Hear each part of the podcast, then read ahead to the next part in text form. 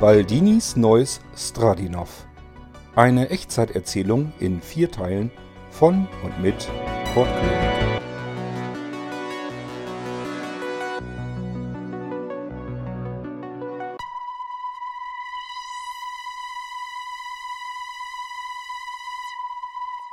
Ah, guten Morgen, Herr Baldini.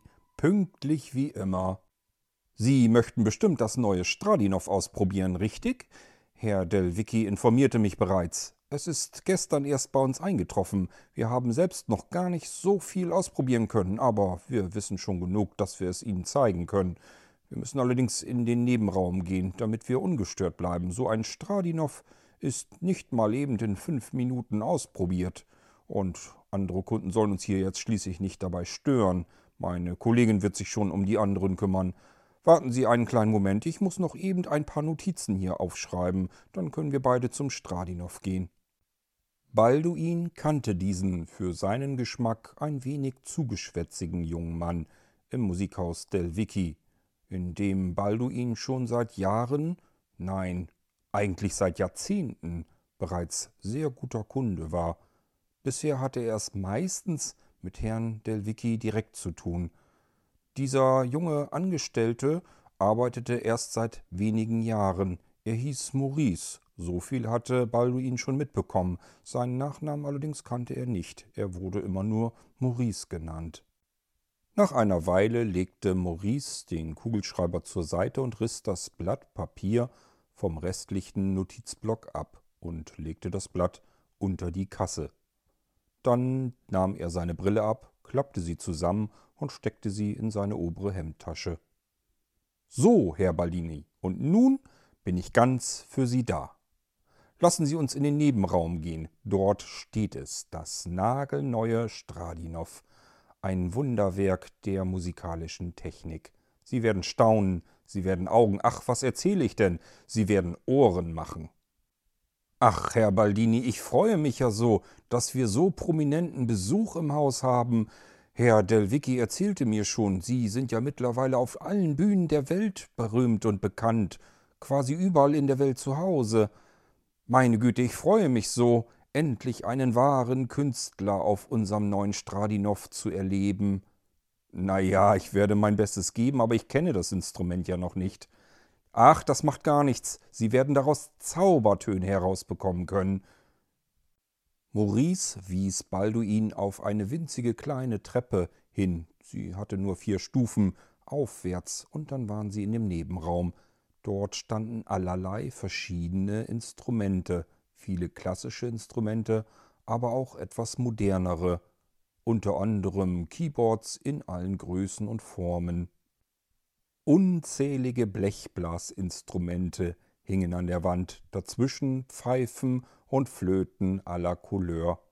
Doch dominiert wurde dieser Raum von einem großen, ach was, einem riesengroßen Regal voller diverser Zupf- und Streichinstrumente aus Holz. Gitarren, Banjos, Geigen, einfach alles, was das Musikerherz begehrte. In einer Ecke stand ein gewaltiges Kontrabass, und das Licht durch das Fenster strahlte direkt auf eine goldene, glitzernde Konzertharfe. Doch in der Mitte des Raumes stand ein riesengroßer schwarzer Lackpianoflügel.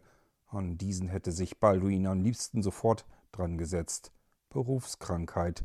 Ein schönes Instrument zwang ihn förmlich, sich dran zu setzen und auf ihm zu spielen. Herr Delvicki schwärmte mir bereits vor, dass sie wohl aus jedem dieser Instrumente die zauberhaftesten Töne hervorlocken könnten. Stimmt das, Herr Baldini?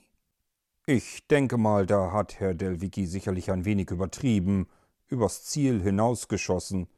Sehen Sie, auf solch einem Instrument zum Beispiel habe ich tatsächlich noch nie in meinem Leben gespielt.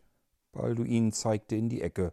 Dort lag ein originaler schottischer Dudelsack, schlaff vor sich hin. Ich verstehe, das ist sicherlich aber auch kein typisches Orchesterinstrument, kein professionelles zumindest. Das würde ich so nicht sagen. Wir hatten schon des Öfteren auch Aufführungen, wo wir schottische Dudelsäcke dabei hatten. Die haben allerdings Gastmusiker gespielt. Von uns kann es keiner. Also ich wüsste es zumindest nicht. Nun ja, mit dem neuen Stradinow werden Sie auch solche Instrumente beherrschen, aus dem FF sogar. Künstler wie Sie werden aus diesem Wunderwerk alle möglichen Töne hervorzaubern können, Töne, die die Welt wahrscheinlich noch nie in dieser Form gehört hat. Kommen Sie hier an den Stehtisch, an das Pult. Hier ist es. Herr Baldini, was sagen Sie? Meinte Maurice diese Frage jetzt wirklich ernst? Etwas Unspektakuläreres hatte Balduin die letzte Zeit nicht gesehen. Es war ein Stehtisch mit einer Decke darüber. Und darauf stand oder lag vermutlich etwas, denn zu sehen war auch hier wieder nur eine Decke aus Plüsch, aus rotem Plüsch.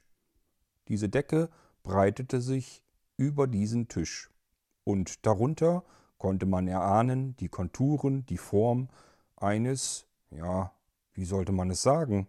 Eigentlich war es nur ein kleiner Würfel, der darunter zu liegen schien. Was soll ich denn jetzt dazu sagen?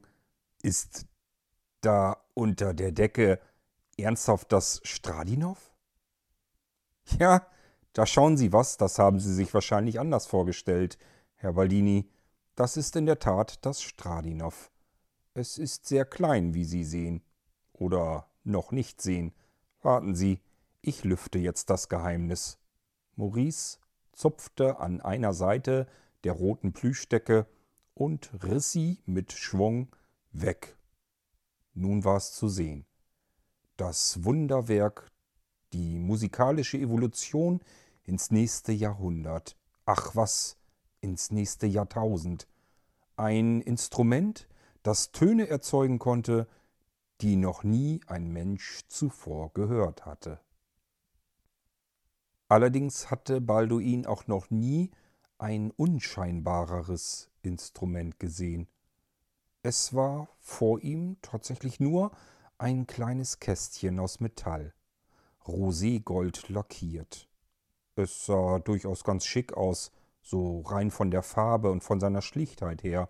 Aber es war eben auch sehr schlicht. Es war nur ein kleines metallenes Kästchen, vielleicht mit einer Kantenlänge von zehn Zentimetern. Mehr sicherlich nicht. Da Balduin den irrsinnig hohen Preis des Stradinows schon kannte, wagte er es nicht, es zu berühren oder irgendwie anzufassen oder gar in die Hand zu nehmen. Stattdessen ging er ehrfürchtig um den Stehtisch herum und beäugte dieses kleine Kästchen von allen Seiten. Aber jede Seite schien gleich zu sein, einfach nur glatt. Keine Tasten, nichts zum Zupfen, keine Saiten, einfach gar nichts, nur ein metallener Klotz.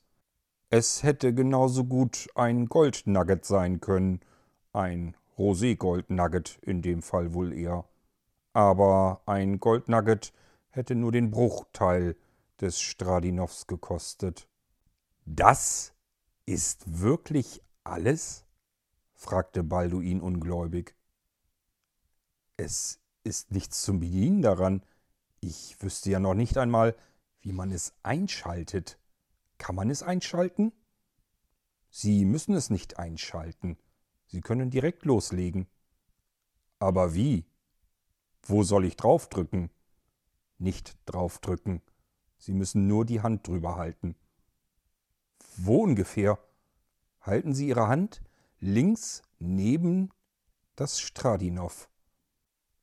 Balduin führte seine flache Hand, mit der Handfläche nach unten zeigend, über das Stradinow. Genau gesagt, links daneben, seitlich, schräg darüber so wie Maurice es ihm auch erklärt hatte.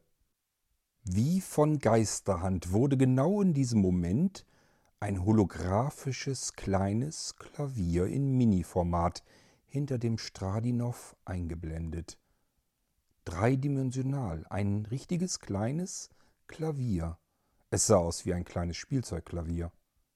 Sie können, wenn Sie möchten, schon vorab ein wenig darauf herumklimpern, Bewegen Sie einfach einmal kurz die Finger, zappeln Sie einfach damit. Das tat Balduin. Er wackelte ein wenig mit den drei mittleren Fingern, und in dem Moment hörte er das Klavier klimpern. Aber er hörte es nicht einfach wie aus einem Lautsprecher ein wenig klimpern, sondern es klang so wie ein großes Klavier, das mitten im Raum stand und seinen Hall an den Wänden wiedergab. Der ganze Raum war erfüllt von diesem Klaviergeklimper. Das hatte Balduin so, selbst von einem Klavier in der großen Form, so wie es hier dargestellt wurde, noch nie gehört.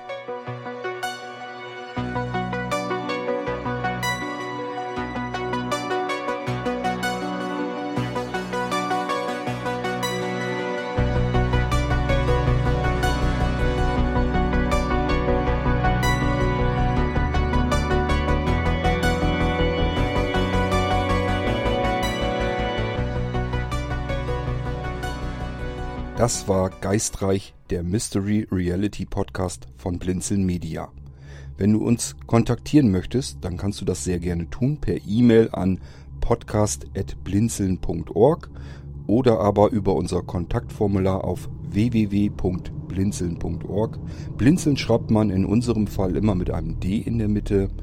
Du kannst uns auch sehr gerne auf unseren Podcast Anrufbeantworter sprechen. Den erreichst du in Deutschland über die Telefonnummer 05165 439 461.